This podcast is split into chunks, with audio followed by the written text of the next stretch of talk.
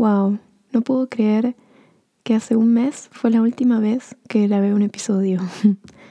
pasaron, pasaron muchas cosas en este mes em, y estoy muy contenta de poder sentarme otra vez a escribir. Tuve muchos altos y bajos. Altos y bajos es like up and downs en la vida. Em, pero nuevamente estoy acá y te agradezco por escucharme y mm, por estar del otro lado y por la paciencia para que suba un nuevo episodio. Em, hoy, em, aunque yo digo usualmente que soy una persona muy poco romántica, la verdad es que soy muy romántica. y aunque quiera negarlo, mm, la verdad siempre va a salir a la luz. So, hoy voy a hablar sobre el amor, el idioma del amor. Um, so first of all, hello, and sorry that it took a month to make a new episode. It's been a lot of ups and downs in my life lately, but I'm happy that I got the energy to get back here to record an episode. And today's episode is actually a romantic one. And even though I say that I'm not a romantic person, I'm actually very romantic. so today I'm going to talk about love language. I hope you like the episode today, and here we go. Aunque suene un poco cliché, la persona con la que más hablo sobre amor y relaciones es con mi amiga francesa. Digo que es cliché porque ¿acaso no todos creemos que Francia y el francés son el idioma y el país del amor? Y si hay algo de lo que ella me habla hace meses, es sobre las diferentes maneras de demostrar o sentir amor que tenemos a las que alguien categorizó a estas maneras como love language. Entonces, nos referimos al love language o al idioma del amor cuando hablamos de las diferentes formas que tenemos las personas para demostrar amor en las relaciones, sea una relación de amistad, de familia o una relación romántica. La persona que introdujo este concepto es Gary Chapman, en un libro que se llama Love Languages, The Secret to Love That Last. Según él, las cinco maneras de demostrar amor son las siguientes. Palabras de afirmación, tiempo de calidad, regalos, actos de servicio y contacto físico. Todos tenemos diferentes preferencias y prioridad en estas cinco maneras de demostrar amor y entenderlas puede ayudar a tener mejores relaciones con las personas que nos importan y podemos entender los deseos de los demás. ¿Te intriga saber en detalle cuáles son los cinco tipos de amor? ¿Con cuál te sentís más identificado? ¿Y cómo puedes demostrar a las personas que amas? Bueno, acá vamos. Entonces, hay cinco características principales en el idioma del amor según Gary Chapman. En algunas personas predominan una característica más que otra, y entender cuál predomina en nosotros nos va a ayudar a hacer entender a las personas las cosas que son importantes para nosotros y conocer cuáles son las prioridades de las personas que nos importan nos van a ayudar a entender y poder demostrar nuestro amor. Entonces, el primero de los tipos es Act of Service, acciones de servicio. Podemos demostrar o sentir amor mediante acciones, ayuda o apoyo de otras personas o hacia otras personas.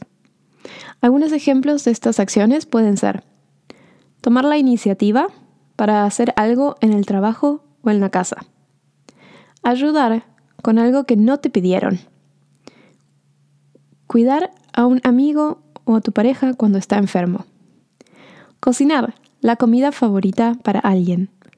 Llevar a alguien en auto, coche hasta su casa. Ayudar a alguien a llevar una mochila pesada o bolsas.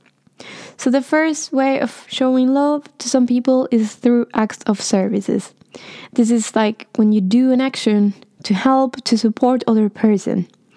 And this can be taking initiative to do something either at work or at home you help uh, with something that you were not requested at work, you take care of your friend, of your partner when they are sick, you cook someone else's favorite meal, you take, you drive someone by car to their place, you help someone carrying a heavy bag or bags, for example.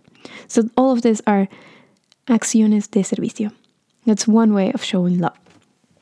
La segunda manera de demostrar amor es a través del contacto físico, physical touch. A través del tacto o contacto físico podemos demostrar y recibir afección y amor.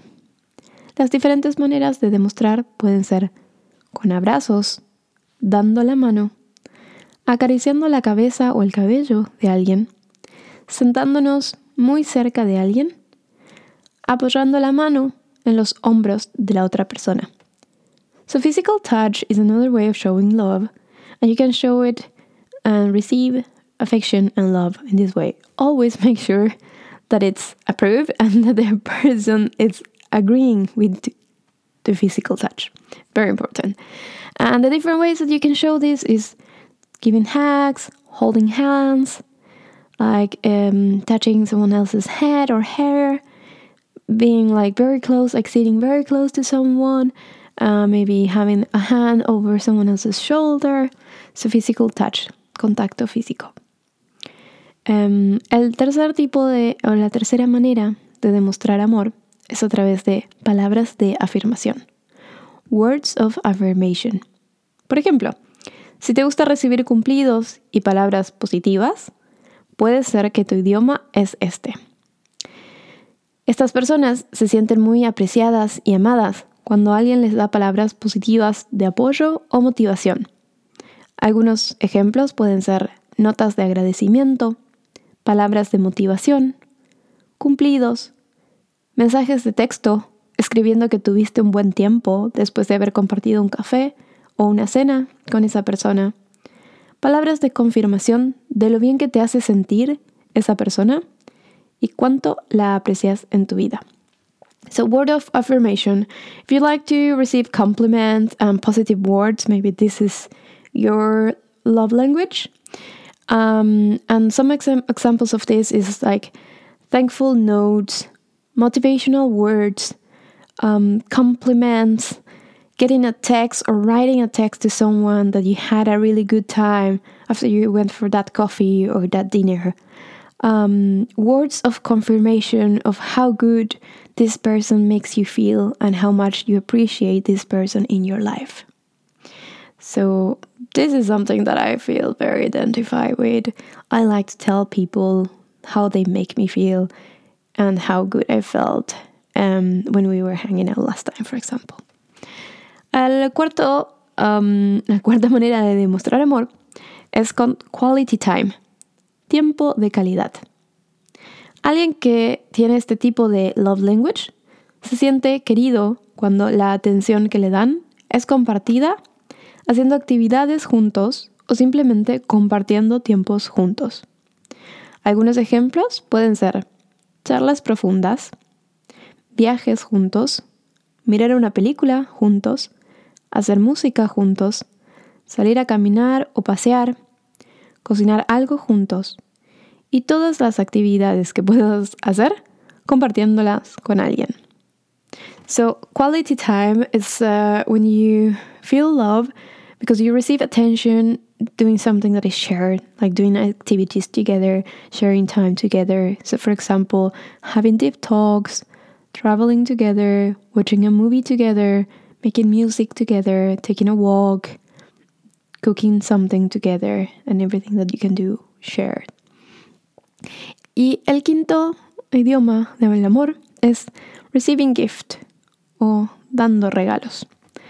En este tipo de idioma, una persona se siente amada cuando da regalos.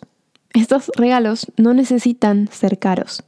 Pueden tener un significado especial o ser una sorpresa placentera. Por ejemplo, sorpresas inesperadas, algo que la persona estaba hablando, que quería comprarse, o eh, algo que ves en una tienda y te recuerda a esa persona, o es algo que hacen juntos, o postales o tarjetas de felicitación. So, like if your love language is gift, this means that you feel love or you feel like you show love to someone when you give them presents. And these presents don't need to be very expensive. This is something that so my French friend she was mentioning that one of my love languages is gift because I was always giving her like some small things, but always I was giving her something. Um, but for me, it didn't mean that much, but for her, it meant that my love languages was gift, and I didn't notice until she pointed it out. Um, entonces, saber, saber cuál es el idioma del amor de la persona que te importa es importante para poder expresar sentimientos de afección sinceros de manera más fácil.